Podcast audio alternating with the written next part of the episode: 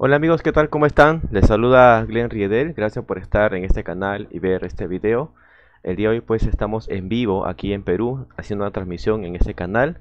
Desde ya agradecer a las personas que están conectadas en este momento. Gracias por estar en sus hogares viéndome en estos momentos aquí en Lima, Perú.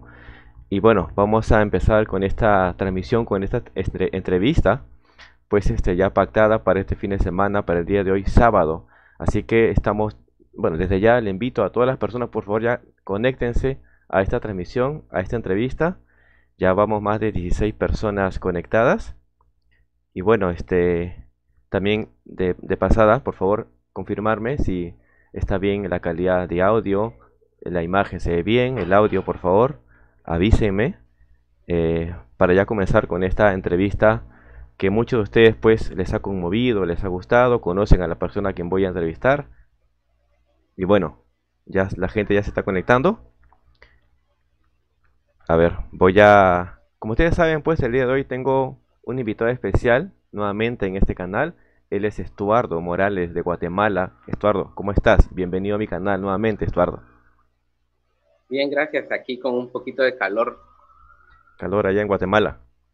Eh, pues en la zona donde estoy viviendo ahorita sí, porque es es un puerto, entonces ahorita creo que la temperatura está como a 30 grados. Ah, mira, está, está, bueno, está bueno. Pase un poquito de clima para acá, para Perú, por favor. Aunque ya en Perú está haciendo un poquito, está saliendo un poquito de sol, pero ya estamos en primavera ya. ¿Hay frío allá en...? Eh? Sí, sí, estamos todavía el invierno, todavía no se quiere ir, a pesar que ya estamos en primavera, pero poquito a poco hasta que sale el sol. No, aquí de hecho en la capital eh, ya empezó a hacer frío, pero aquí en el área donde estoy, eh, pues aquí nunca hace frío, todo el tiempo hay calor.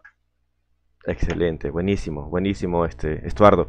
Eh, chicos, por favor, confírmeme en sus mensajes ahorita que están en vivo, si, no hay problemas con el audio especialmente, ¿sí? Y esperando pues que esta transmisión, bueno, no haya ningún tipo de problema, que todo surja bien. Desde ya saludar, antes de comenzar con esta entrevista, quiero saludar ya a las personas que se están conectando, ya vamos más de 20 personas conectadas.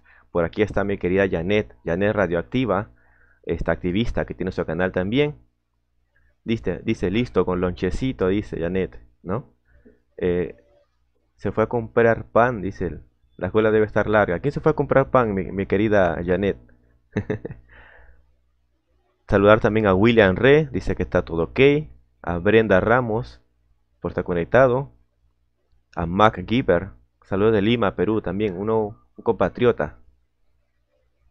Soy de Guatemala, dice Heidi Flor. Bueno, mira, aquí hay una, una, una chica de tu, de tu tierra, de tu país. Este, de Guatemala, pues sí. aquí la saludo a mucho gusto y qué bueno que esté aquí en esta transmisión en vivo.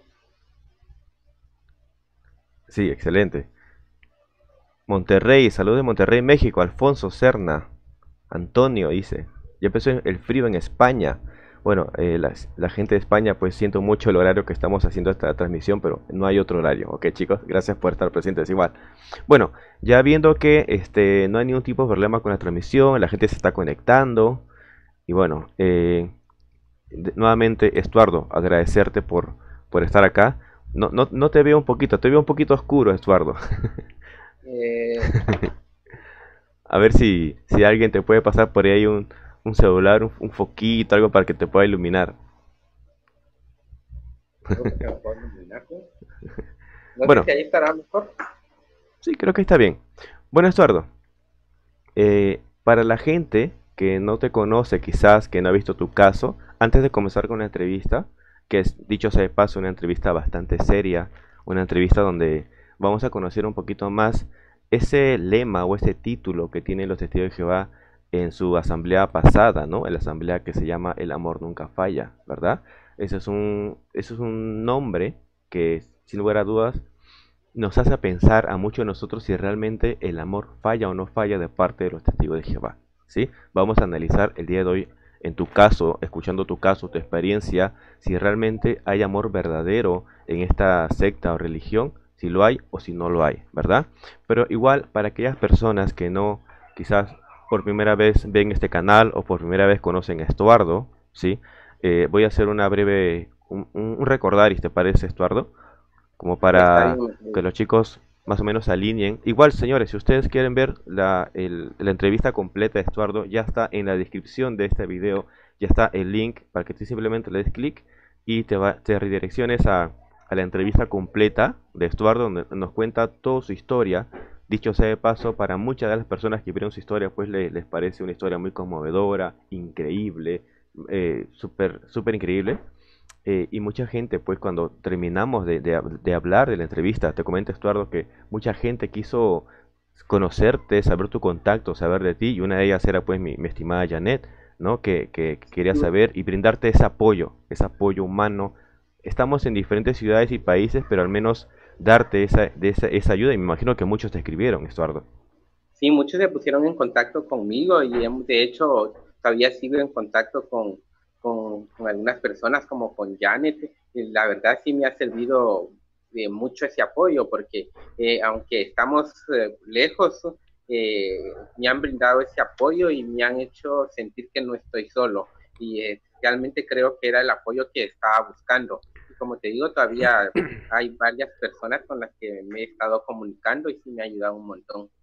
Excelente, Estuardo. Qué bueno, qué bueno que al menos el, el, video que hice pues haya hecho que muchas personas se conmuevan y, te busquen, ¿no? Para ayudarte y darte ese cariño y, y, esas palabras de aliento y decirte pues que no estás solo, que tienes a muchas personas que te admiran, que te valoran, que te respetan, ¿no? Y, y darte ese, ese ánimo que quizás no lo tuviste en su momento, ¿no? O no lo tienes también actualmente. Bueno, el caso de Estuardo es un caso muy similar a los de muchos testigos de Jehová, con la particularidad que él eh, sufrió, o, mejor dicho, desde muy pequeño tuvo eh, inclinaciones eh, homosexuales, ¿sí? Estuardo es gay, y bueno, el detalle era que él al nacer, al nacer en, en una familia de testigos de Jehová desde pequeño, pues ya a partir, digamos, creo que mencionaste a partir de los de los 15, 16 años aproximadamente ya tenías esas inclinaciones, eh, el cual a ti te hacían ver de que no estaba bien, era un pecado, ¿sí? Pero tú no sabías qué hacer, era un sentimiento, era lo que tú sentías, lo que tú, digamos, esa incomodidad que sentías, y aún así tenías que superar de, alguna, de algún modo u otro y ver que no es lo correcto, ¿verdad?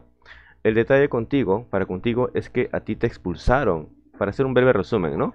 A ti te expulsaron lo más, eh, muy jovencito, ¿verdad? ¿Recuerdas a qué edad te expulsaron? Eh, recuerdo que fue entre los 15 y 16 años cuando fui expulsado por primera vez. Mira, muy jovencito, ¿no? Y, y, no fue porque haya cometido un pecado grave, nada de ello, sino simplemente fue porque él estuvo viendo unas revistas que tampoco eran pornográficas y, lo expulsaron, ¿no? Y a, y a, partir de ese día, de ese instante, pues ya su familia estuvo bien recta con él, este, no le dejaban salir, ni conversar, ni dialogar con amigos. Es más, él comentaba que le traían y le llevaban del colegio, ¿verdad? Estaba bien resguardado, ¿cierto? Y, y obviamente... sí, dale, dale. Estabas bien resguardado por tu familia. Y obviamente, pues, este, como, como cualquier testigo de Jehová, pues tiene la, la directriz de que un expulsado asiste en tu familia, pues tiene que estar ahí nomás, rechazar de algún modo, no hablarle mucho. Entonces, tú pasaste desde temprana edad pues esa, esa, esa actitud que tienen hoy por hoy los testigos de Jehová para, para un expulsado, ¿verdad? y, bueno, también comentaste que de, desde que desde que digamos te restablecieron, que fue al siguiente año, o sea, se demoraron un año para restablecerte, este, no fueron ni siquiera meses, tres meses, cinco, no fue un año, este, y para, digamos, volver a tener privilegios en la congregación, tuvieron que pasar aproximadamente cinco años, comentaste, ¿no? Llegaste a hacer... Sí, eran cinco años para ese entonces. Imagínate. Eh, tenían que transcurrir para yo poder empezar a tener nuevamente privilegios, que fueron como, si no estoy mal, recuerdo que fue como a los 21, 22 años en el que ya me empezaron a tomar en cuenta para privilegios eh, como el precursorado y pasar a la plataforma. Fue un proceso muy largo y muy complicado porque a esa edad, siendo joven, como que eso me llevó a, me hundió en la depresión y en la ansiedad. Porque yo vivía con la ansiedad de que cuando iban a pasar esos cinco años para yo poder sentirme nuevamente parte de la organización.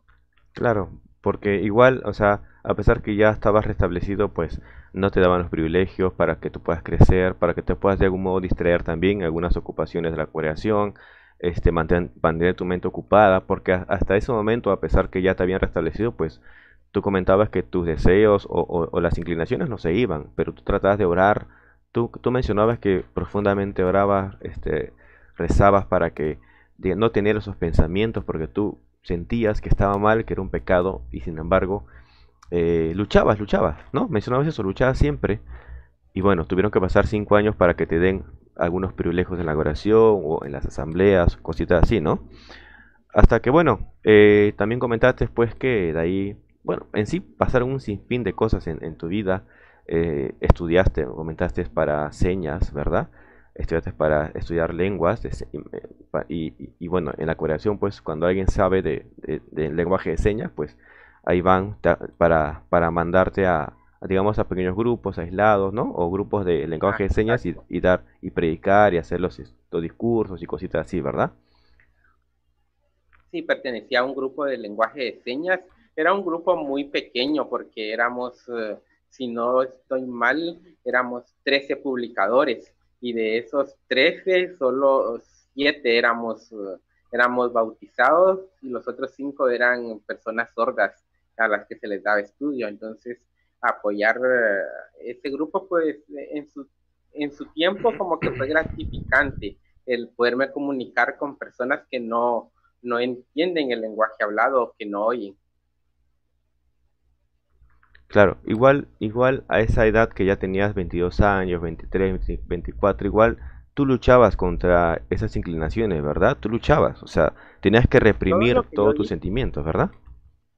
Todo lo que yo hice, a partir de, que, desde que descubrí mi orientación sexual, todo lo que hice fue eh, enfocado en dejar de ser gay, en dejar de tener esos pensamientos, porque los ancianos en sus pláticas, en sus visitas de pastoreo que me hacían, era que yo tenía que mantener mi mente ocupada y que solo así iba a cambiar, pero mi mente ocupada en cosas del reino de Dios me decía, y fue, o sea, todo lo que yo empecé a hacer desde ese momento era basado en querer cambiar.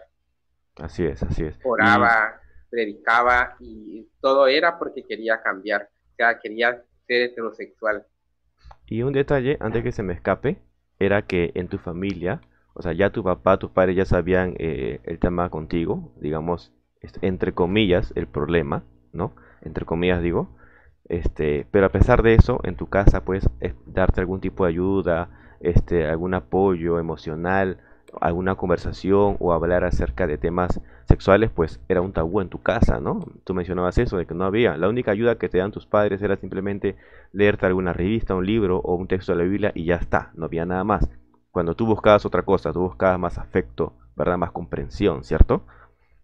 Exacto, no hubo ningún tipo de ayuda me recuerdo que el texto bíblico que, se repetía mucho en, mi casa y a la larga entendí que era por mí, era donde ese de primera de Corintios, donde dice que ni idólatras, ni borrachos, ni hombres que se acuestan con hombres heredarán el reino de Dios. Entonces, ese era el texto casi que de todo el estudio de familia.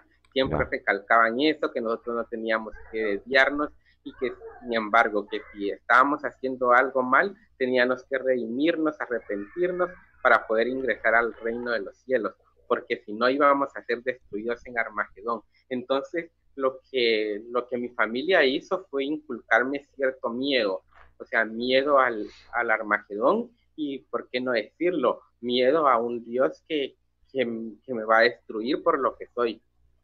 Claro, claro, exacto. Y ese es actualmente el motivo por el cual muchas personas testigos de Jehová siguen ahí dentro, por temor, por miedo a, no morir en Armagedón, a que Dios no te mate. Bueno, pero es otro punto, ¿no? Pero igual, igual este, tú seguiste reprimiendo, manteniendo tu mente ocupado, fuiste precursor regular, comentaste que fuiste inclusive dos veces a la, escuela de precursor regular, este, y nada, te dieron privilegio, fuiste, llegaste a ser siervo ministerial, y en tu vida, pues a eso de los 25 años, 26, pues también comentaste alguna relación homosexual que tuviste. Bueno, todas las cosas empezaron a cambiar, pero no para bien, sino quizás para mal en tu entorno familiar, ¿verdad? Eh, también comentaste que te casaste. Eh, el matrimonio no duró mucho tiempo, tuviste varios problemas, ya no podías soportarlo, no sabías qué hacer, es más, no tenías ningún tipo de ayuda, hasta que, bueno, todo explotó, reventó, y bueno, eh, te expulsaron, ¿no? Te expulsaron, digamos, por segunda vez. Que, digamos, dicho sea de paso, fue hace poco, ¿no? El, 2019, si no me equivoco, ¿cierto? Sí, hace poco, o sea, la separación fue el año pasado. El año vamos a ir eh, bajando libros, sí, fue el, año pasado, en marzo del año pasado fue eh, la fecha en que me expulsaron, fue unas semanas antes de, la, de la conmemoración, entonces la separación fue en el 2018.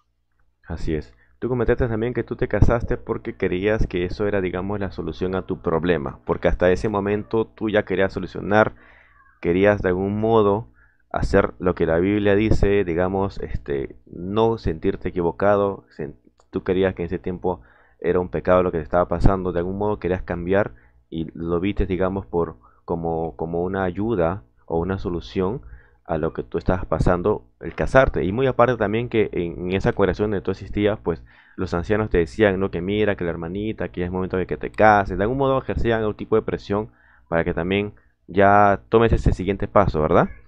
Pero bueno, lo más difícil y lo más trágico que pasaste fue que cuando te expulsaron, o sea, a ti ya te expulsaron por, por, porque habías cometido, digamos, este acto homosexual con otra persona, si no me equivoco, ¿cierto? Sí, así es. Entonces te expulsaron, este, te nombraron, y te separaste de la persona con la que estabas viviendo y bueno, tu familia te dijo que te iba a dar un apoyo, pero cuando te expulsaron llegaron a tu casa llegaron a su casa y empezaron a discutir. Este, lo que digo chicos es un breve resumen nada más, todo a detalle está en la entrevista completa con, con, con Estuardo en el primer video. Pero igual, yo para que tenga más o menos tengo una idea, o sea, el problema final que pasó fue que él de su casa a la medianoche aproximadamente lo votaron a Estuardo, lo sacaron, su familia testigo de Jehová lo votó de su casa y él no sabía dónde ir, no sabía qué hacer, o sea, qué hacer en este caso, ¿no? Y bueno, se tuvo que comunicar con aquella persona, ¿no? Que estaba saliendo y a eso de las 3 de la mañana recién llegó a la casa esa persona, imagínate, este, asustado, preocupado y encima llegar a una casa ajena donde no conoces a nadie, o sea, póngase su situación, ¿no? Y si yo te invito a esta entrevista, Estuardo, porque yo me pongo en tus zapatos, ¿verdad? Yo me pongo en tu situación y digo, ¿cuántos casos como el tuyo puede ocurrir actualmente en el mundo y que son callados, que nadie habla? Pero sin embargo tú lo dices, tú lo cuentas. Tú dices, mira, pasó esto, me pasó el otro. Y tú haces un mea culpa, también tú reconoces las cosas que hiciste. Y lo bueno es que eres sincero, este, dices eh, a cabalidad lo que, las cosas que han estado pasando tal y como son. ¿Sí? Antes de pasar con la entrevista Estuardo, me gustaría, bueno, tú sabes que lamentablemente hay mucha gente, pues hay muchos opositores de estos videos y muchos testigos de Jehová activos que ven mis videos y que de algún modo pues dicen, oye, estos son historias mentiras, falsas, está mintiendo, esta persona no existe o esta persona no, no fue testigo de Jehová. Yo, tú me has pasado unas fotos, ¿me, me, permites si las proyecto para poder, este, para que la gente pueda ver y corroborar que este señor sí ha sido testigo de Jehová, este señor de Guatemala, ¿sí? Bueno, aquí estamos, voy a ponerla ahorita, voy a proyectarlo, aquí está. Voy ahorita la, estoy viendo, estoy poniendo un par de fotos, Estuardo, en la primera foto he, juntado dos fotos tuyas, una creo que estás en una asamblea con tu terno, creo, bueno, las dos fotos creo que están en, unas, en, dos asambleas diferentes. Hay una que dice imitemos a Cristo, creo que lleva el título, ¿verdad? ¿Te acuerdas de ese día? Sí. ¿Podrías comentar algo sobre esa asamblea que, que, estuviste? Con, eh, solo recordarme qué ropa tengo. Tienes una camisa verde, un terno oscuro. Una corbata ah, media pluma. fue la asamblea, eh, fue una asamblea regional. Eh, no recuerdo exactamente el, eh, año. Que son tantas asambleas que hemos, que ha sido, pues, ¿no? imagínate, recuerda exactamente cuál es el título, ¿no? Pero igual, o sea, aquí hay evidencias de que, de que tú, pues, has, has estado, este, yendo a, a la, eres testigo de Jehová. Aquí hay otra foto, por ejemplo, sales con tu familia dentro de una congregación, si no me equivoco, ¿verdad? Ajá, exacto. Aquí te están abrazando. tu papá también creo que sale, ¿cierto? es mi papá y mi hermano. Ok. Y en la otra foto, pues, sales tú con tres personas más, una chica y dos jovencitos. Ellos también son su familia. Sí, es mi familia. Mira. Bueno, la siguiente foto, ahí estás, este, creo que estás predicando en la calle porque la parte de atrás tuya hay como plantas, ¿no? Sí, de hecho ahí ese día lo tengo, ese día sí lo recuerdo muy bien porque fue en lenguaje de señas por lo regular. Eh, primero se va a censar, o sea, vamos, no se nos asigna cierto territorio. El primer día es ir a buscar sordos, ir a ubicarlos en sus viviendas y pedir la información de ellos para un día siguiente o una semana después regresar ya exactamente a la casa del sordo y poderle predicar. Me recuerdo que este fue un, un territorio muy lejano porque me quedaba tres horas de mi casa en bus. Y fuimos, de hecho íbamos muy pocos, íbamos, íbamos cinco, solo íbamos cinco, eh, cinco testigos y en, esa, en ese día fue donde conocí a un niño con discapacidad auditiva al que todavía frecuento. Yo creo que en alguna ocasión te he comentado que, que ahora he tratado de ayudarlo a él, ahora que ya no, que ya no soy testigo. Mira, y hay otra foto también donde tú estás bien jovencito, parece que estás bien jovencito con un libro. Creo que ese libro es de los de Escuela de Precursores, creo, ¿no? Si no me equivoco. Sí, ese es el esa fue en el 2006. Fue en la primera escuela a la que asistí en, eh, ese año. Mira, a ver. Sí, yo también recuerdo ese libro. Yo también fui profesor regular y recuerdo perfectamente esos libros que te dan. ¿Dónde está ese libro? Yo lo he buscado en mi, casa. como iluminadores en el mundo. Mira, ¿te acuerdas el nombre? Yo no me acuerdo. y, increíble. Este, ¿dónde estará mi libro de precursor? Pero lo que sí tengo son todas las fotos que me tomé. Acá hay otra, ya para terminar. Ah, bueno, acá hay una foto donde, donde tú actualmente encuéntranos un poco de tu trabajo, ¿no? Tú eres enfermero, ¿cierto? Sí. Ahí para que los chicos vean, ahorita están viendo una foto, donde, dos fotos donde tú estás, uno con mascarilla, con una prenda verde y el otro con un polo, un polo plomo, ¿no?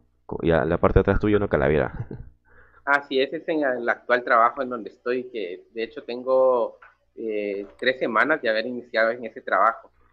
Ok, entonces, como ustedes pueden ver chicos, este, es real la historia de, mi estimado Estuardo. Él ha sido testigo de Jehová, familia testigo de Jehová, hermanos, prácticamente casi toda su familia. La familia de su mamá también ha sido testigo de Jehová. Así que imagínense este, por todo lo que pasó. Acá hay evidencias claras. ¿no? Estuvo como siervo ministerial y en lenguaje de señas. O sea, no ha sido cualquier testigo de Jehová. Pero tuvo que luchar con algo. Con algo que quizás tú, persona que estás viendo este video, pues también lo estás pasando por lo mismo. Y no tienes ayuda. Entonces, Acá hay un ejemplo para que tú te armes de valor y la busques, no te quedes callado, ¿no? Y bueno, Estuardo no es cualquier persona, él ha estudiado, él es, él es enfermero, ¿no? da charlas, este, capacitaciones sobre este, cuidado y para prevenir enfermedades de, eh, sexuales, ¿no? En fin. Bueno, ¿cuál es lo, que pasó? Ahora bien, ya que nos hemos entrado un poquito más sobre, sobre, tu historia, Estuardo, hay algo, hay cosas más que tienes que contar, ¿verdad? Porque no todo termina ahí. O sea, tu familia ya te rechazó, ya te dejó de hablar. Entonces vamos al punto del amor que nunca falla, ¿no? Ese amor que, que ahora su asamblea es, este, estén siempre alegres o alegrense siempre, algo así es su nombre, ¿no? ¿Alegrarse con qué? ¿Alegrarse con la gente solamente que pertenece dentro de la secta o también con la, con la gente del mundo, el prójimo, ¿verdad? Cuéntanos hoy por hoy tú qué estás pasando. Lamentablemente estamos pasando en una fecha muy difícil para muchas ciudades y países y más aún para la gente que son de poco de poca economía, ¿verdad? Que es una gran cantidad. Entonces nos hemos chocado. Tú te has, chocado quizás este, con, con el tema de la pandemia, este, con el tema del trabajo. Llegaste a perder tu trabajo. ¿Cómo te ha ido a ti en estos días, estimado Estuardo? En estos meses? Pues desde eh, ese jueves que dieron el anuncio de mi expulsión, yo pienso que, que no fue el final, no fue el final, fue el principio de, nuevos retos, nueva vida, y ha sido un sinfín de cosas que he tenido que superar. Eh, por ejemplo, eh, el sentirme la soledad ha sido uno de los, de los mayores retos que estaba superando. Eh, he tratado de comunicarme con mi familia. Ah, ahora ya no lo estoy haciendo, pero en un principio sí traté de comunicarme con ellos y lo cual eran intentos fallidos, porque definitivamente ellos no estaban dispuestos a, a, darme ningún apoyo mientras yo siguiera con la postura de no querer regresar a la organización. Eh, he estado enfermo, el año pasado me enfermé, eh, ahora eh, entonces esas veces que he estado enfermo, ninguna vez he recibido ningún tipo de apoyo, tanto de mi familia como de ningún otro miembro de la organización que se dijera ser mi amigo. Y aunque actualmente, también te voy a ser sincero, la comunicación con uno de mis hermanos ha mejorado, pero eh, los ancianos eh, lo amenazan con que si sigue comunicándose conmigo va a perder su privilegio o que tenga cuidado que si no él también va a parar expulsado, que se ponga a pensar en su familia, si quiere que su familia en un futuro esté afuera y sean destruidos en Armagedón. O sea, utilizan el tema de Armagedón como para, como para infundirles temor, que el día en que, venga Armagedón van a ser destruidos simplemente por, por asociarse con un familiar que no comparte sus creencias. Imagínate, ¿no? Entonces, este, y claro, tú mencionaste que te enfermaste, te operaron inclusive, y a raíz de las cosas que has pasado, pues también este, sufres de depresión, te medicas, imagínate, este, por todo lo que has pasado, y lamentablemente, señores, y esto es para que quede bien claro, y que todos ustedes que están viéndome detrás de sus pantallas, en sus dispositivos, pues, este, vean una realidad que pasa, ¿no? Cuando uno es testigo de Jehová, cuando tu familia este, es testigo, Quizás tus padres también lo son y te enseñan y te meten la doctrina en la cabeza. Cuando tú ya creces y quieres tomar una decisión madura, una decisión de adulta, una decisión que, que es tuya, ya no es la decisión de tus padres, es una decisión tuya particular y que tú tienes todo el derecho de aceptar o no. ¿Sabes qué? Me metí en esta iglesia, esta religión por culpa de mis padres, pero ya no quiero estar, ya no quiero seguir, ¿no? Algunos los expulsan y ya no vuelven, o algunos renuncian porque ya no quieren ser testigo de Jehová. Y lamentablemente, pues la doctrina, la doctrina de los testigos de Jehová, pues es, ¿sabes qué? Hasta aquí nomás, ya perdiste todo, ya no te voy a llamar, ya no te voy a buscar, ya no eres mi hijo. Muchos padres suelen decir, hubiera preferido que te mueras a que pases por esto. Muchos padres les dicen a sus hijos, ¿sabes qué? Siento vergüenza por ti, tú me avergüenzas. De yo no, yo me arrepiento de tenerte como hijo. O sea, ese, el que el hecho de que un hijo ya decida la, tome la decisión de ya no ser más testigo de Jehová, hace que cada padre diga esas palabras hirientes a sus hijos. Imagínense la realidad que pasa, yo lo digo por experiencia propia también. Entonces, eso es lo que pasa con Estuardo, ¿no? Estuardo ya no volvió a su casa. La última vez que tuve la oportunidad de hablar con mi papá, él, una de sus palabras, y fueron creo que las palabras que más me han dolido, fue que él hubiera preferido tener tener un hijo muerto a tener un hijo expulsado. Imagínate, imagínate, sea, que tu propio padre te diga eso. O sea, las palabras duelen más que un golpe, dicen, ¿no?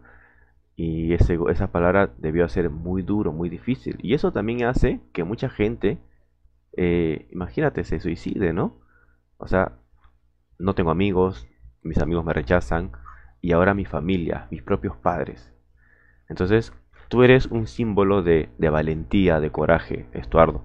De verdad, yo estoy muy, admirado por las cosas que has pasado y aún así sigues luchando, sigues en pie. Y por eso estamos acá, ¿no? Contando tu historia, para que la gente vea. No es una mentira, es algo real, es algo que pasa.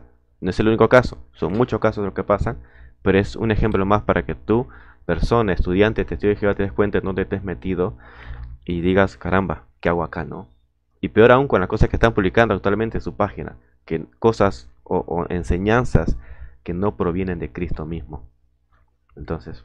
Exacto, como yo, mi, mi forma de pensar es que yo no estoy en contra de que alguien sea testigo de Jehová o que alguien se haga testigo de Jehová si él piensa de que, que es la religión verdadera, o sea, todos tenemos libre albedrío de escoger, de escoger en qué queremos creer, pero uno de los graves errores de los testigos de Jehová es que mientras estás estudiando, te pintan solo lo bonito. O sea, nunca te van a decir la realidad que es ya, estar, ya estando dentro del compromiso que adquirís o, por ejemplo, el tema de la expulsión a un estudiante nunca se lo explican.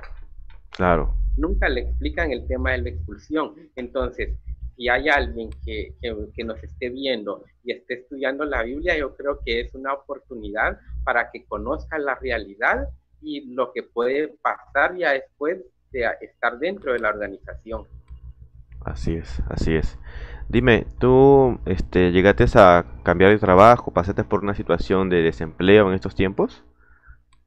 Exacto, sí, fue uno, eh, tuve que cambiarme de trabajo, fue una situación muy difícil por, por el tema de, alquiler de vivienda y pues eh, quise, yo dije que tal vez podía acudir a mi familia en cuestión ayuda debido a que, a que pues yo, bueno, de alguna otra forma como humano me sentí con derecho a, recibir tal vez no a una ayuda económica, sino tal vez en, donde vivir, por así decírtelo, pero eh, en realidad eh, toqué la puerta y solo encontré eh, nuevamente rechazo y puertas cerradas a cualquier tipo de ayuda. Incluso esta última vez que hablé con mi papá cuando me dijo que hubiera preferido tener un hijo muerto a un hijo expulsado, también me comentó que que todas las propiedades que eran de él y que supuestamente nos iba a heredar a nosotros como, como hijos, ya todos había, así como que ya, la había, ya había pasado su propiedad a nombre de mi hermano. Y eso simplemente es eh, la excusa perfecta para, para no, o sea, no darme ni siquiera dónde vivir. y él me dijo que las puertas de mi casa iban a estar abiertas hasta que yo me arrepintiera y regresara primero en pedirle perdón a Jehová, segundo en pedirle perdón a ellos como familia y en tercero a los hermanos de la congregación. Wow. en mi mente, en mi mente pasó, o sea, en, ese, en ese momento me dio tristeza, me dio cólera, me dio frustración, porque en, en mi mente pasó, perdón, ¿por qué? O sea, no tengo por qué pedirle perdón a nadie, porque si ellos más que nadie hablan de libre albedrío, entonces se supone que yo tengo libre albedrío para poder creer en lo que yo crea que es correcto. Ya es adulto ya. O sea, al margen de quizás algunos errores que puedas haber cometido con tu, con tu ex esposa, con tu ex familia, al margen de todo ello, pues eres un ser humano, puedes cometer errores, te equivocas, ¿no? De eso sí puedes reconocer, ¿no? Pero de ella que te digan, ¿sabes qué? no, no voy a darte ni siquiera una vivienda, un espacio en mi casa, solamente porque eres expulsado, pues está mal. Entonces, para que la gente entienda un poquito lo que está tratando de decir acá Estuardo, es que él se quedó sin vivienda, sin hogar, la, casa donde él alquilaba, pues ya no podía estar ahí, y él, que él creía que como hijo, ¿no? Bueno, tengo mi familia, este tío de Jehová, no me quieren, no, no me hablan, pero sigo siendo su hijo. Entonces, yo creo que ahí al menos tengo un espacio, una herencia, un pedazo de espacio para poder yo vivir solo, al menos, ¿no? Entonces tú fuiste a tu casa. Algo que me gustaría comentarte también es que eh, mi familia, mi familia siempre fue de escasos recursos, se podría decir, porque siempre se conformaron con un trabajo de medio tiempo para que para poder permitir para que se le no se nos permitiera como familia eh, dar mucho más a Jehová o a la organización, ahora entiendo, es a la organización a la que se le daba. Entonces, eso hizo que, tuviéramos ciertas, ciertas limitantes en cuestión de progreso, progreso como profesional o económico. Eh, yo busqué un tipo de equilibrio entre estudiar y mantenerme en el servicio de tiempo completo. Entonces, eh, eh, tuve esa oportunidad de conseguirme un buen trabajo, se podría decir, aún trabajando media jornada por haber estudiado enfermería. Entonces, eh, prácticamente yo fui quien sacó adelante a, mi hermano menor. Ah, mira, ¿le ayudaste en sus estudios, algo así? Yo le apoyé en estudios, porque mis papás simplemente se desligaron que hasta ahí podía que me recuerdo que le dijeron una vez que para qué quería estudiar si en el nuevo mundo no le iba a servir ningún tipo de estudio. Es la mentalidad. Eso ya no te va a servir en el nuevo mundo. Entonces, la mejor forma de prepararte para el futuro es entregarle todo tu tiempo a, a, Jehová, le dijeron, y porque el fin de ese sistema de cosas está a la vuelta. Yo digo, eso se lo dijeron aproximadamente hace 10 años. Imagínate. Entonces yo me recuerdo que aunque todavía estaba dentro de la congregación y, y tenía fe en que era la verdad, me recuerdo que yo le dije a mi hermano que, que yo le iba a apoyar para que estudiara.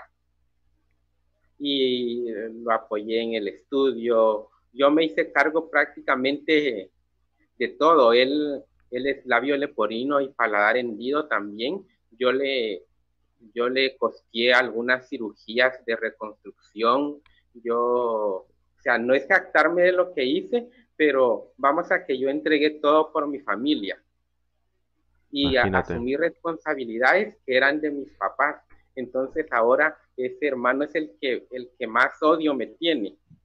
Mira. Yo digo, ¿cómo, cómo, da, cómo la vida da vueltas? Incluso alguien me dijo, eso eh, me dijo este dicho, cría, cría cuervos y te sacarán los ojos. Y lamentablemente yo he visto que ese dicho se ha cumplido y no con personas extrañas, sino con personas de mi propia familia, pero influidas por lo que es la JW. Mira, imagínate, tu propia familia.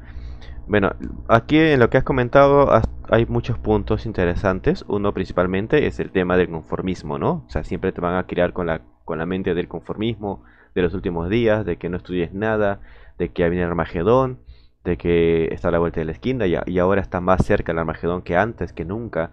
Entonces a los jóvenes pues le dicen, oye, no estudies, no estudies. Y a mí también, yo cuando fui testigo me decían lo mismo, no estudias, no te prepares, ya viene el Armagedón, dedica tu tiempo a Jehová, sé precursor, vas a ser siervo ministerial, ocúpate al 100%, búscate trabajitos nomás así de venta, así a medio tiempo, nada más, que en el nuevo mundo pues ahí vas a tener todo a tus manos, ¿no? Pero mira, ya pasaron 15 años aproximadamente.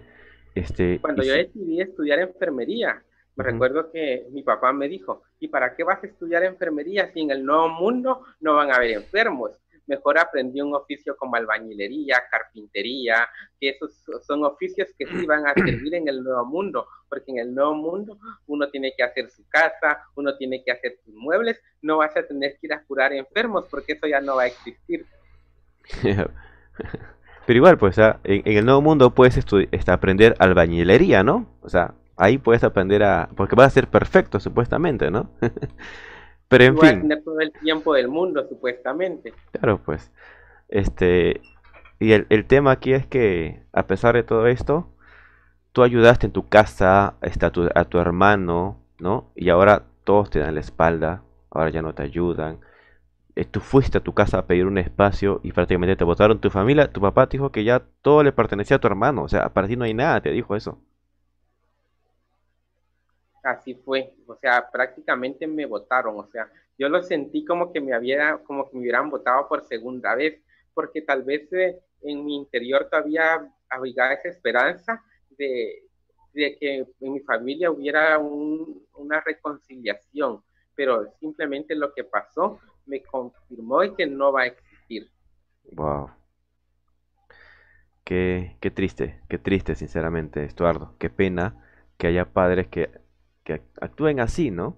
O sea, bueno, ya, legal, eh, legalmente eres mi hijo, ¿no? Y legalmente esta, esta casa, pues, te corresponde algo para ti, ¿no? Ya te doy aquí en, un costado, no sé, pues, ¿no? Haces tu puerta a la calle, pero qué pena llegar al grado de prácticamente votarte, de decirte, ¿sabes qué? Aquí, en este espacio, en esta casa, para ti, no hay nada.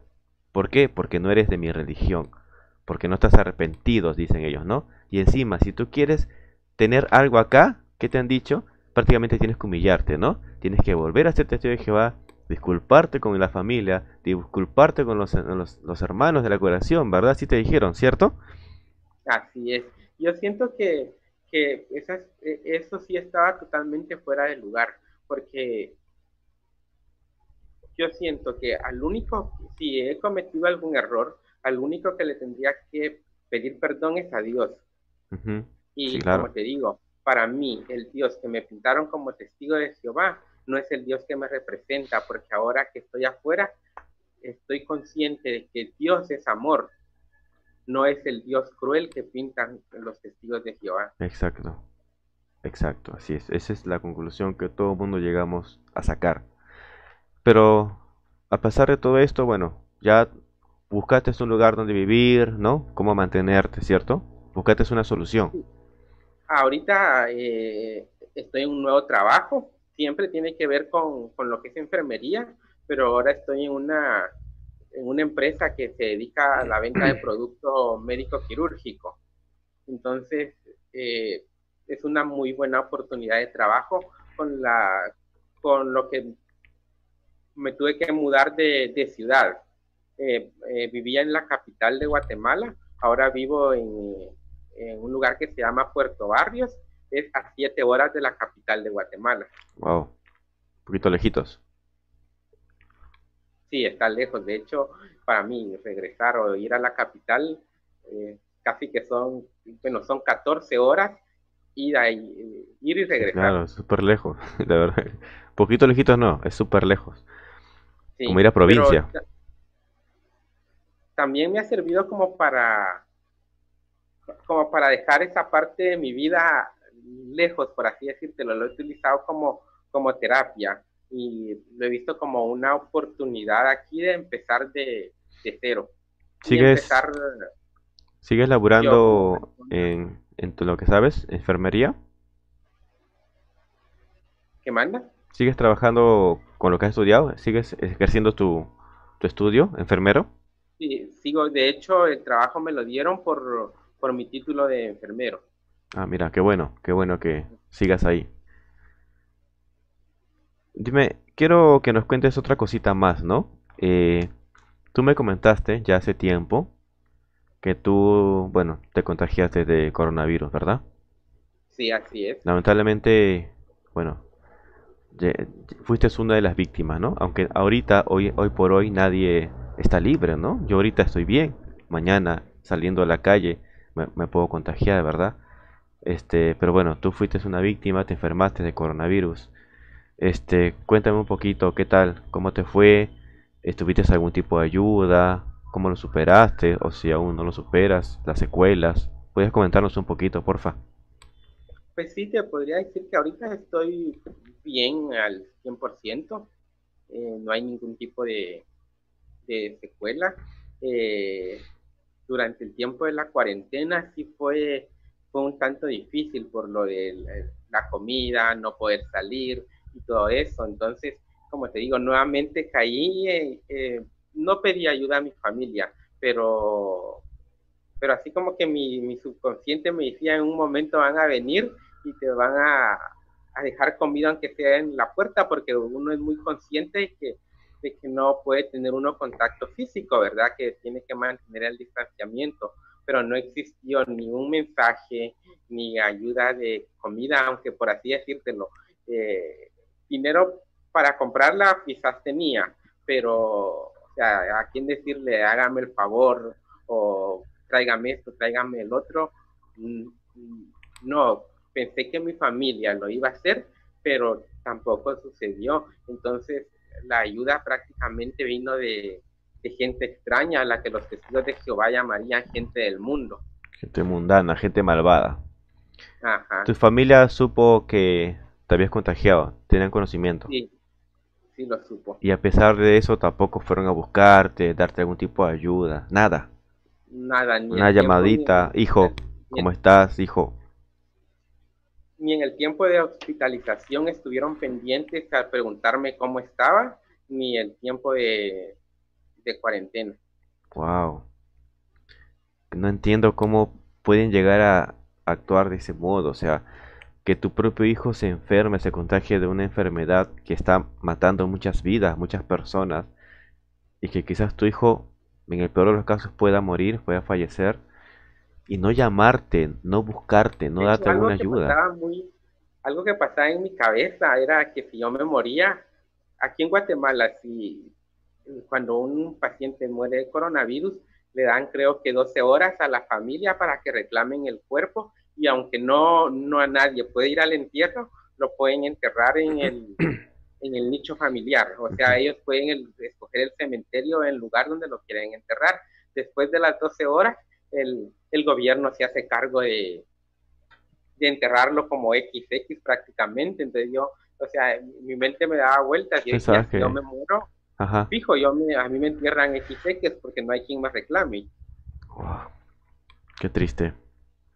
Qué triste reconocer eso, ¿no? Y yo sé que tú obviamente piensas eso por todo lo que estás pasando, por todo lo que has pasado.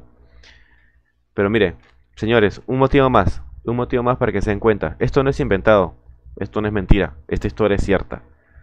Para que ustedes vean hasta el qué grado una familia testigo de Jehová este, se comporta para con aquellos familiares o amigos que, que ya no forman parte de su iglesia o de su secta. Quiero igual proyectarles una foto de Estuardo. Aquí está en el hospital.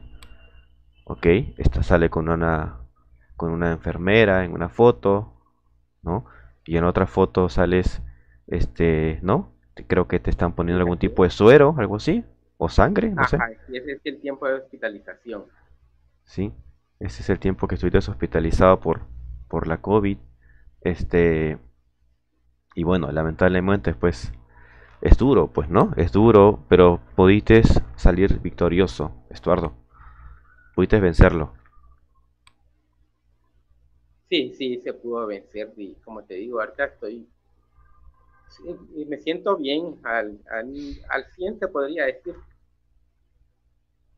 Qué bueno, qué bueno que ya estés mejor, ya estás recuperado, ya estás, digamos, libre, ya puedes socializar, conversar con varias personas, ya no hay ningún tipo de riesgo, digamos, ¿cierto? No, ya no. Qué bueno, qué bueno, Estuardo. Eh, me, alegra mucho. Cuando tú me contaste que ya fue hace varios, mucho tiempo, yo no podía creerlo, sinceramente, ¿no? No, pues, no, no, no pensé, pero bueno, a cualquiera, a cualquiera lo puede pasar, ¿no? Este, y nada, orar, orar este, a Dios y, y pedirle, ¿no? Por tu vida, por tu salud. Y yo, aunque, aunque mucha gente no, no, no quiera quererlo entender, pues siempre nosotros nos estamos ayudando, orando por nosotros mismos, en el grupo también, en el grupo de mi querida Janet, ahí estamos, este, ayudando de algún modo u otro para, para que no se sientan solos, dar ese cariño, ese calor humano que se necesita. me he sentido muy cerca de ellos, de Janet, eh, de verdad ella ha estado pendiente, eh, me ha preguntado que cómo estoy, he sentido el apoyo, también he sentido el apoyo de otras personas que nunca han estado dentro de la organización, a, esas personas que la organización me hacía verlas como mundanas, como personas malas, y ahora que, ahora que estoy afuera, digo, afuera no todo es malo, hay todo un mundo por el cual descubrir, hay un montón de personas a las cuales uno puede conocer y no simplemente no simplemente dejarnos llevar porque no comparten nuestras creencias. Exacto. hay un sinfín de cosas que explorar en el mundo. De hecho, en el mundo de las señas he estado conociendo a diversidad de personas sordas. Como te digo, no sé si ya te había comentado que, que actualmente hay un ayuda a un niño de escasos recursos que él, que él es sordo. Mira, ¿y cómo está? ¿Cómo está el pequeño? Está muy bien. Ahorita con el tema de la pandemia, ya, tengo todo el, desde que inició la pandemia en marzo para la fecha de no verlo, pero ha sido por el mismo temor de, ir a verlo y contagiarlos a él y a las personas que los cuidan. Entonces, eh, eh, pero he estado muy en contacto con él por teléfono, como te digo, lo he ayudado, a, le ayudé a conseguir una beca para que él estudiara en un ah, colegio de, niños sordos cosas que de testigo de Jehová no se me permitían, porque cuando yo lo conocí y le empecé a dar estudio, me recuerdo que llevé a un anciano para que me acompañara a dar el estudio. Y recuerdo yo que ese día yo le llevaba unas cosas al niño, le llevaba cereal, le llevaba leche, le llevaba dulces. Y me recuerdo que cuando terminé el estudio afuera, el anciano se puso a conversar conmigo y me dijo que jamás le volviera a llevar cosas al niño, porque el niño se iba a hacer testigo por interés a lo que yo le llevaba. Y fueron las cosas que me empezaron a decepcionar porque yo digo, wow, o sea, ¿de qué me sirve venirle a hablar una hora de la Biblia al niño si él se está muriendo de hambre? Claro, pues, o sea, no es lógico. En cambio ahora ya no le hablo de la Biblia, simplemente si él un día quiere, quiere creer en algo, va a ser su decisión. Pero ahora, mi obligación como humano es ayudarlo a que él, a pesar de su discapacidad, pueda tener un futuro. pueda el día de mañana, cuando él ya sea una persona adulta, poderse sostener por sus propios medios. Claro, claro, de hecho, y has hecho algo bien, o sea, estás ayudando a alguien sin esperar nada a cambio, ¿no? Eso es el verdadero amor al prójimo, ayudar a alguien sin que, oye, para que seas de mi iglesia, de mi religión, o sea, no, tú quieres ayudar porque a ti te nace, porque tú puedes ayudar, ¿verdad? Igual, me imagino que todas las personas y la gente que está también ahorita conectada, este, que dicho sea paso, somos ya más de 70 personas que están dejando sus mensajes, están conversando acá, pues me, imagino que también este, no todos tenemos dinero, no todos tenemos un buen trabajo, pero si tenemos la oportunidad de ayudar a alguien de algún modo, de la, de la forma que tú puedas, hazlo, ¿no? Yo no tengo, por ejemplo, mucho dinero como para como estar repartiendo comida a la gente, ¿no? Pero quizás si tengo algo de ropa, en la gente, en la calle hay mucha gente que necesita al menos una prenda, algo de vestir, y si quizás tú tienes en casa algo que no utilizas, algo que quizás una ropita que a tu hijo ya no le queda, ¿no? Pero está en buen estado, anda, regálalo, dónalo, va a ser de bastante ayuda a la gente que lo necesita. Ese es el amor al prójimo, ¿sí? Cosas que, no se, no se practican en la congregación. ¿Cómo? La directora donde, donde estudia el niño, eh, algo que me dijo ella fue muy cierto. Ella me dijo, mire, Eduardo, usted tal vez no podrá tener tanto dinero como para ayudar y, y hacer cambiar al mundo, me dijo, pero con ayudar a una persona está cambiando el mundo esa persona. Buenísimo, buenísimo. Oye, ¿y hay algo más que, quizás quieras comentar acá? ¿Algo más que te haya pasado? ¿Algo que quieras compartir con la gente que no está? Sí, algo, algo que, recientemente pasó, de hecho, eh, hoy hace ocho días fue que, enterraron a mi abuelo, que falleció, el, el, papá de mi mamá, y algo que pude, pude observar, nuevamente me comprobó la organización de que el amor de ellos sí falla, porque aunque mi familia sigue allá adentro, sea, me comentan, por ejemplo, mis primos eh, no testigos, que las personas que menos apoyaron a mi familia fueron los testigos de Jehová. Wow. O sea, nuevamente confirmo de que el amor de ellos sí falla. Muy bien. Es que para eso es este video. Para que la gente se dé cuenta si el amor realmente que ellos dicen falla o no falla. Y es que ese amor es condicional. Ese amor es solamente para quienes son de su propia iglesia, de su propio club, nada más. Si estás bien, si te llevas bien con ellos, ¿no? Pero si estás afuera, ¿no? Ahí no, no pasa nada.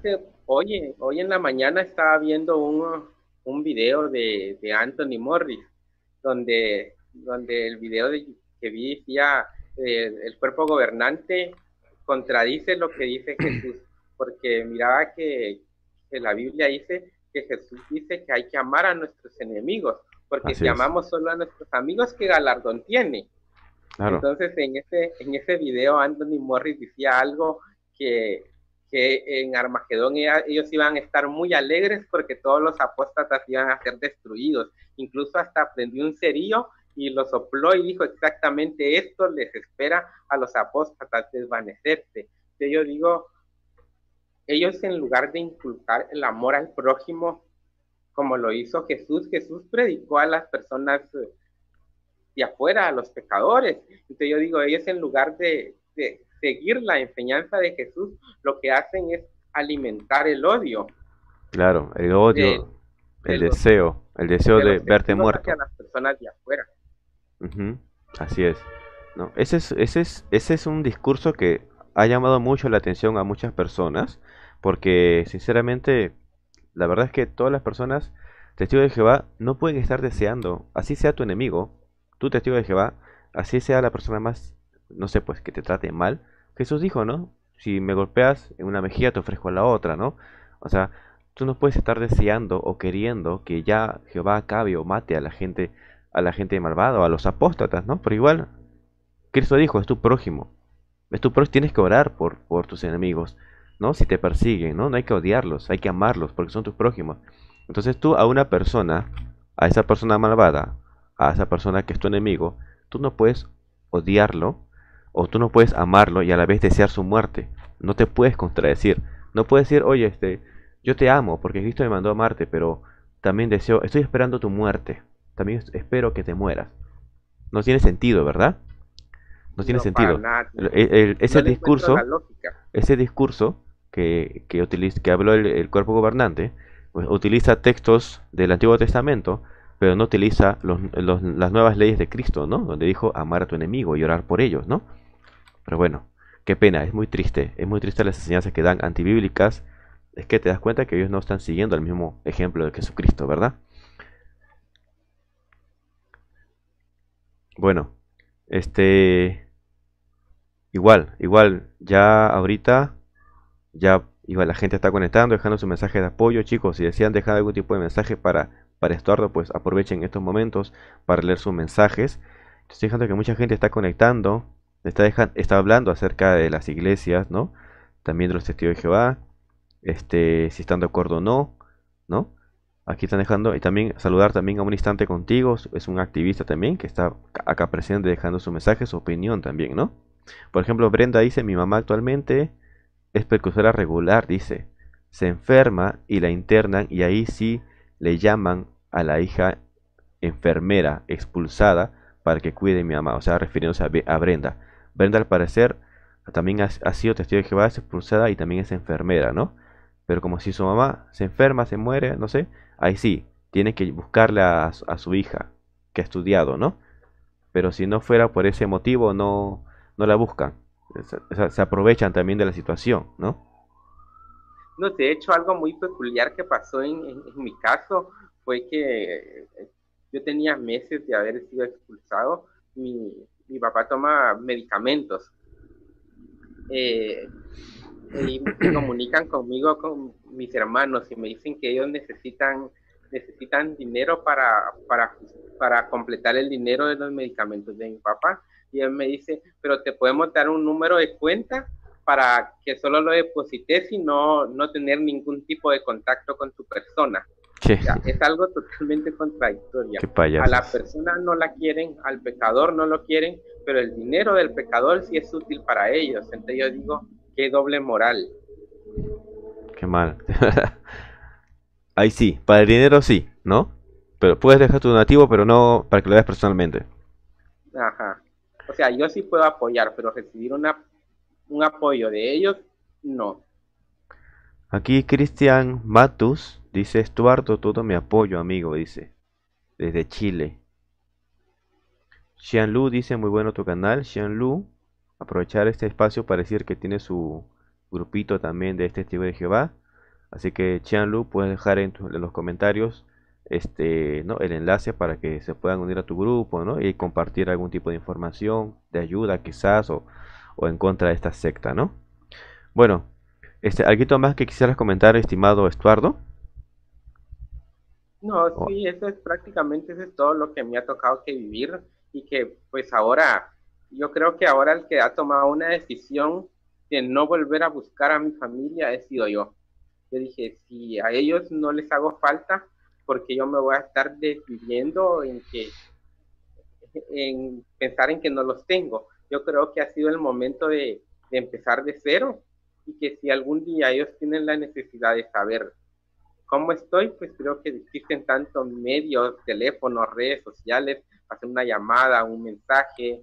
Entonces, por el momento, por, por mi bien emocional, porque como también te comenté la vez pasada, he estado recibiendo terapias, incluso llegué hasta tomar antidepresivos. Entonces, ahora por, por mi bien, he decidido yo mantener la distancia. Muy bien. Si eso ya, si has intentado varias veces y no puedes, pues ¿Qué, queda? Pues, ¿no? Ya no buscar, ya no insistir, ya no seguir, ¿no?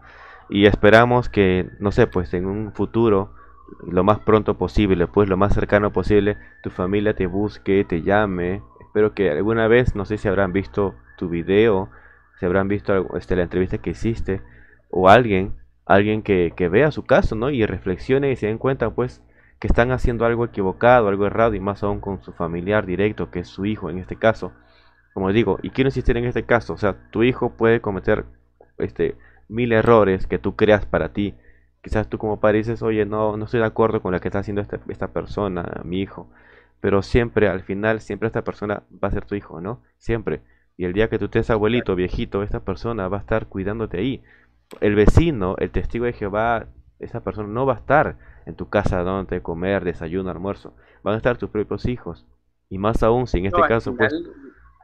Al final en una crisis creo que los que menos ayudan son los testigos de Jehová, lo dejan así como que yo lo vi, yo estuve estando dentro de la organización, eh, a mí me operaron dos veces y, y jamás sentí el apoyo directo de la organización. De hecho, nunca, ahora que estoy afuera, te digo, nunca me sentí cuidado, nunca me sentí protegido dentro de la congregación.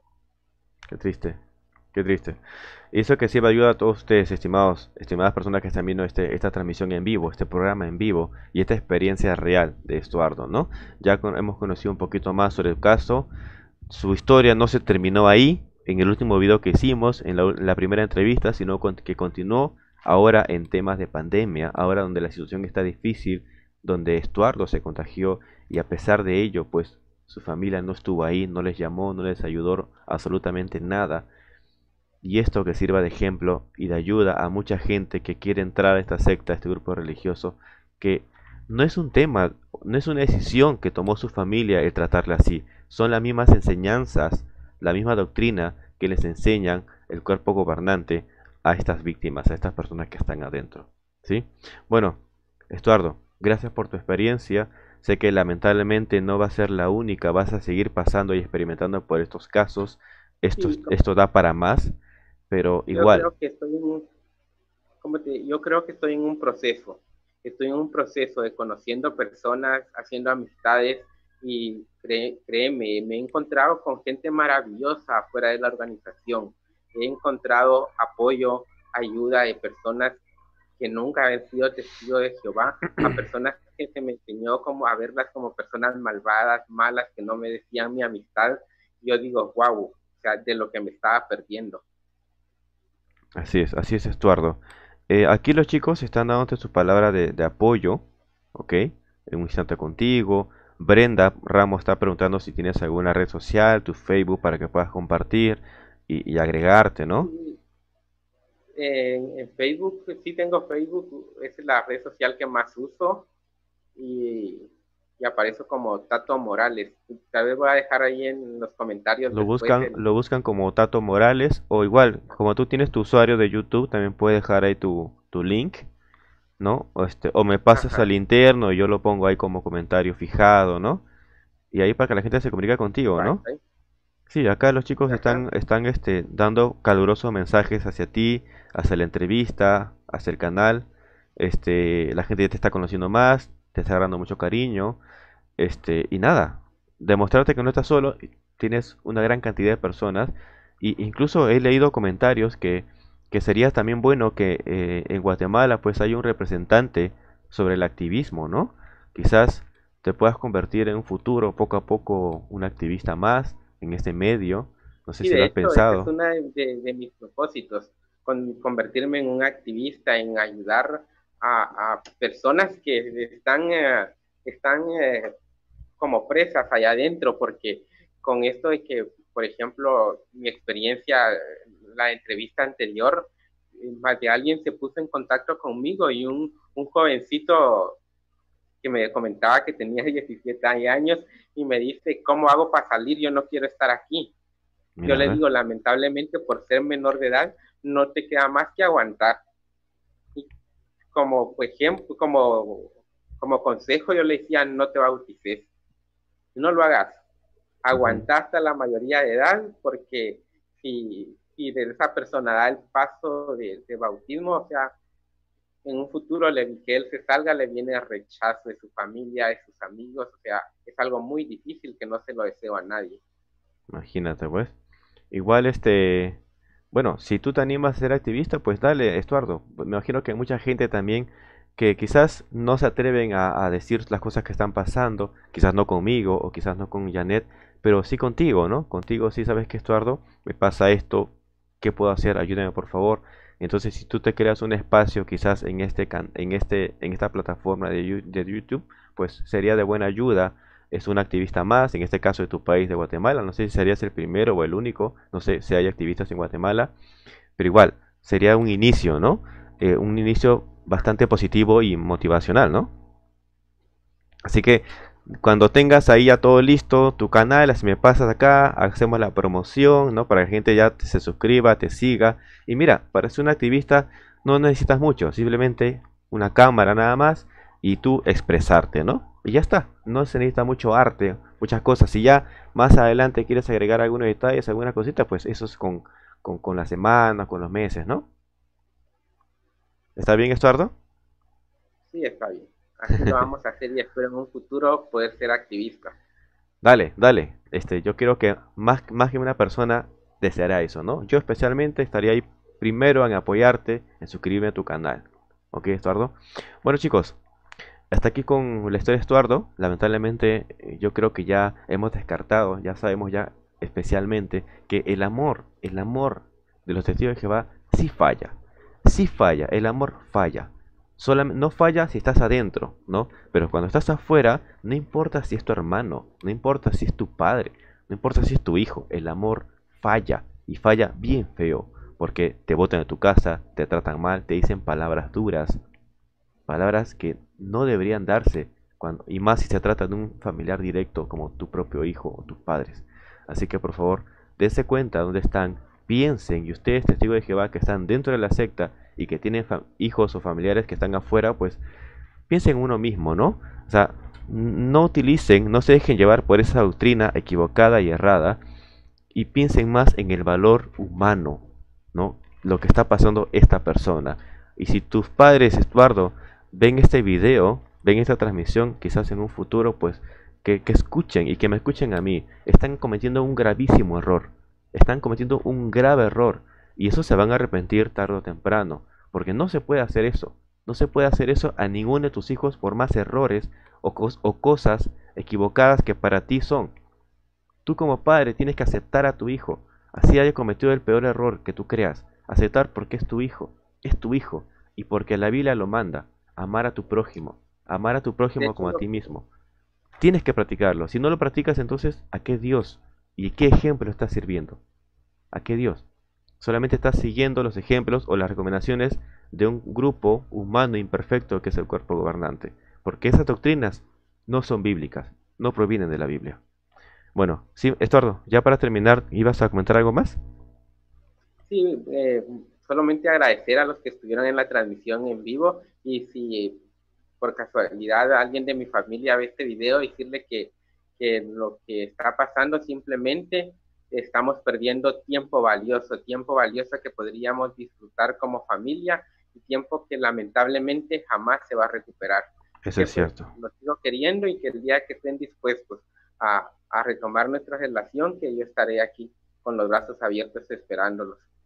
Aún los quieres, aún los amas, Estuardo. Aún quieres a tu familia, aún los amas. ¿Qué manda? Te pregunto si aún quieres, aún amas a, tu, a tus padres, a tu familia. Sí, aún, o sea, sí, es mi familia y a pesar de, del distanciamiento y que ellos no quieran verme, yo aún los sigo queriendo.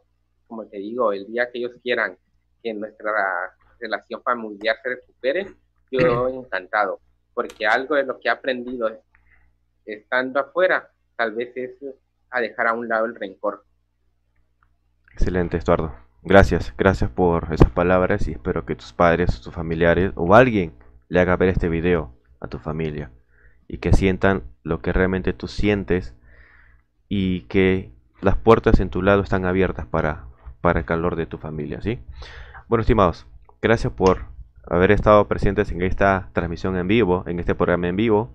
Gracias a ti, Estuardo, por aceptar esta, esta invitación nuevamente y contarme un poquito más de tu intimidad en tu familia. Gracias por tu historia, Estuardo. Gracias.